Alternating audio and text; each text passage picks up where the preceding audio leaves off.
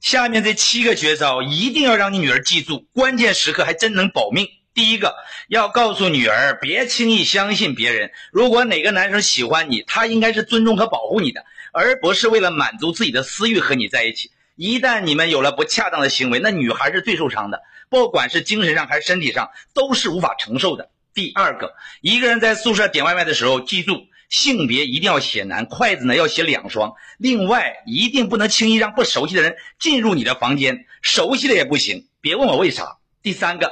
一个人出门坐出租，要先记住车牌号，并且把这个号码拍下来，先发给你的家人或者好友。这个动作要故意让司机看到，然后用语音大声的跟朋友说：“我坐上车了，车牌是啥啥啥。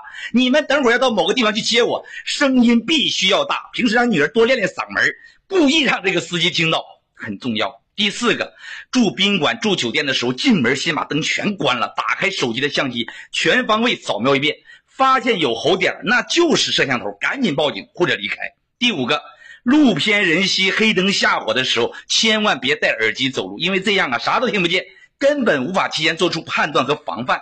第六个，遇到坏人打劫呀，不要直接吓得把包包就递给坏人，要把值钱的东西啊有多远扔多远，那坏人去捡的时候就赶紧逃跑了嘛。第七个。如果发现有人跟踪，要大声呼喊救火，而不是喊救命，因为喊救命就意味着有生命危险，可能很多人害怕就不敢出来。喊救火，你想想他会不会出来？这就是人性。认同的双击屏幕，关注我，每天教你大实话。拜拜。